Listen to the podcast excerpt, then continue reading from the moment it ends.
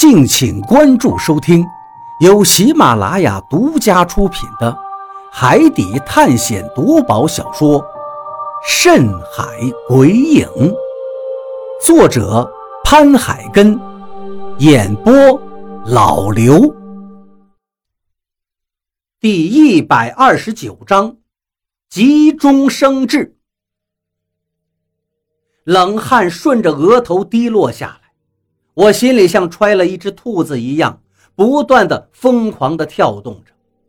那个胖子面色不善的走到我面前，伸手就要向我抓过来，而且他的嘴里还在质问：“凭什么？你给我说清楚！”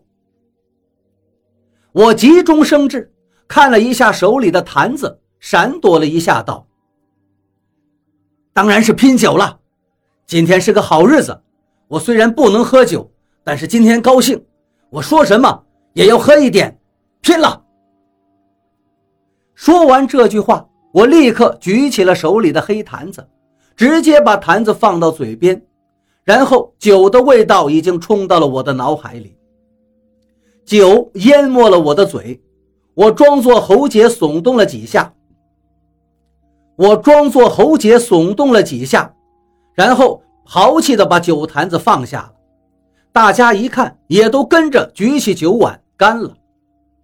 胖子脸上的表情变了一变，忽然间露出了一副了然的神色，也举起了手里的酒碗，在我的坛子旁边碰了一下，然后仰头一饮而尽。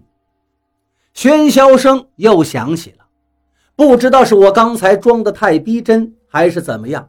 周围的一个一个都狼嚎着开始灌酒，我这才松了一口气，回头看了看张广川，他也是松了一口气，脸上明显的轻松了一些。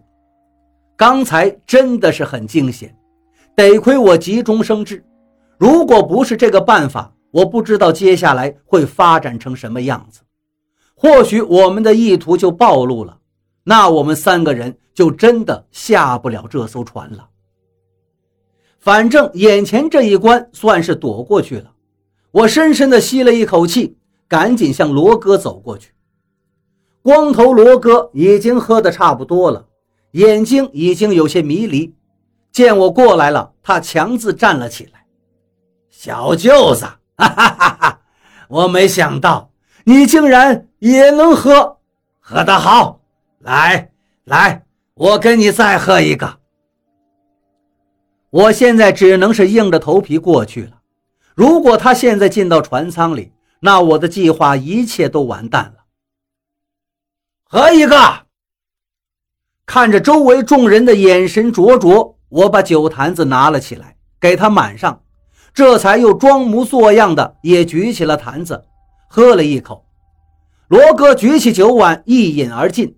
他的手却再也拿不住手里的碗了，哐啷一声，他的酒碗掉落到了甲板上。我也赶紧趁机放下手里的酒坛子。姐夫，你喝多了，我扶你进去吧。一边说着，我一边扶住了他。说实在的，虽然这家伙喝醉了，但是我心里还是很不放心的，所以趁着这个机会，我跟他一起进去。等怪物们来的时候，船里头一定会大乱，而且就算是怪物没有跟上来，我也可以拿它当人质，换取我们离开的机会。但就在这时，那个胖子厨师又拦住了我。哎哎哎，这可不行啊！今天是罗哥大喜的日子，马上就要进洞房了，你也进去算是怎么回事？我愣了一下。脑袋里飞快地转动着，思考着对策，因为周围的人又都看向了我。呃，啊，是这样。我干笑了一阵，接着说道：“我进去呢，倒无所谓，但是你们可不能进去，毕竟里面是我姐呀。再说了，你是谁？我姐跟罗哥的洞房也不是你能随便进去的，我们当地可没有闹洞房的风俗。”闹洞房的风俗哪儿都有，但是我现在绝对不能说有。我这句话说出来之后，胖子的脸色阴沉起来，但是他并没有发作。这时候，又有人在旁边接话了：“胖子，难道你还想刷锅吗？来个二炮！”这些人说话粗俗不堪，我现在也不能反驳，只能强自压住内心的火气，扶着光头向船舱里走去。你狗日的少说风凉话！罗哥的媳妇儿以后就是嫂子。妈的，你再说这么不敬的话，老子撕烂你的嘴！哟，胖子，你牛逼呀！爷爷今天就站在这儿，你过来撕我的嘴！你要是不敢过来，你就是孙子！我扶着光头进去之后，身后又传来了吵嚷的声音。接着就听到了一阵骚乱，我狠狠地松了一口气，但是已经被我勒紧了。他使劲地挣扎着，手想抓住我，可能是因为酒精的麻痹作用，他却怎么也抓不住我的肩膀。放开！不一会儿，他的眼睛里面都被憋得通红了，从喉咙里挤出了这几个字。而他的声音好像是被抓住了脖子的公鸡一样，我一点都不敢放松，手臂越发用力，直到他的身体弹腾了几下，彻底放松之后，我这才松了一口气，放开了我的手臂。他又一次重重地砸在了地板上，昏了过去。粗重的呼吸从我的嘴里发出，我看向何洛，何洛也正看向我。你把他弄死了？何洛问道。没有，应该是昏过去了吧。我长出了一口气。怎么样？那些怪物跟上来没有？何洛接着问我。我苦笑着摇了摇头，说真心话，这时候我有些不确定后面那些怪物到底会不会跟上来了，因为按时间推算的话。那些怪物就算是游得再慢，也应该跟上来了。可是到现在也没有看到他们的踪影，所以计划有可能要改变。如果怪物没有跟上来，我们就用它当人质，要一艘小船离开。我对何洛说着，又指了指地上昏迷不醒的光头。何洛点了点头。如果我的蛊虫没有受伤就好了。也不用动这么大干戈，只需要控制住这个人就行了。他们的船比我们的船要好得多，用他们的船比我们的船也快更多，说不定我们就能早点找到。就在这时，外面响起了一阵惊呼声，接着就是碗盘摔落到地上的声音，惨叫声也此起彼伏。我心中一喜，难道是那些怪物上来了？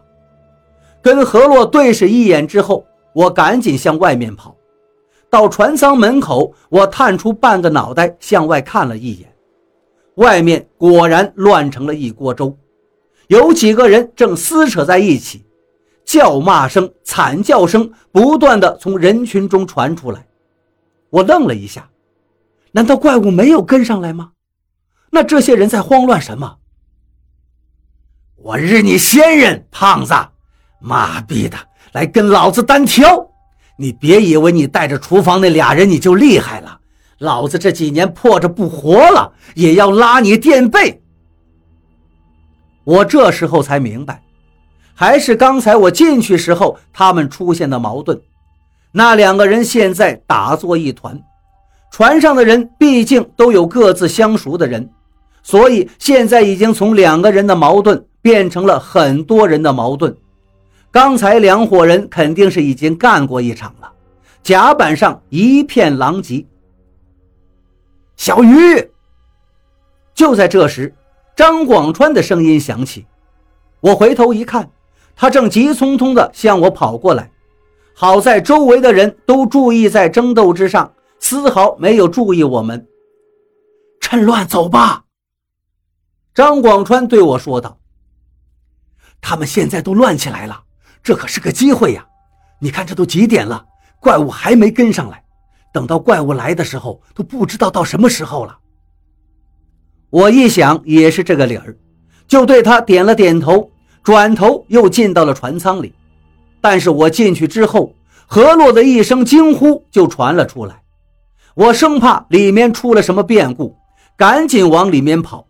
刚走到房间门口，我就愣住了，因为刚才被我勒得昏了过去的光头，现在竟然站了起来，正直直的看着我。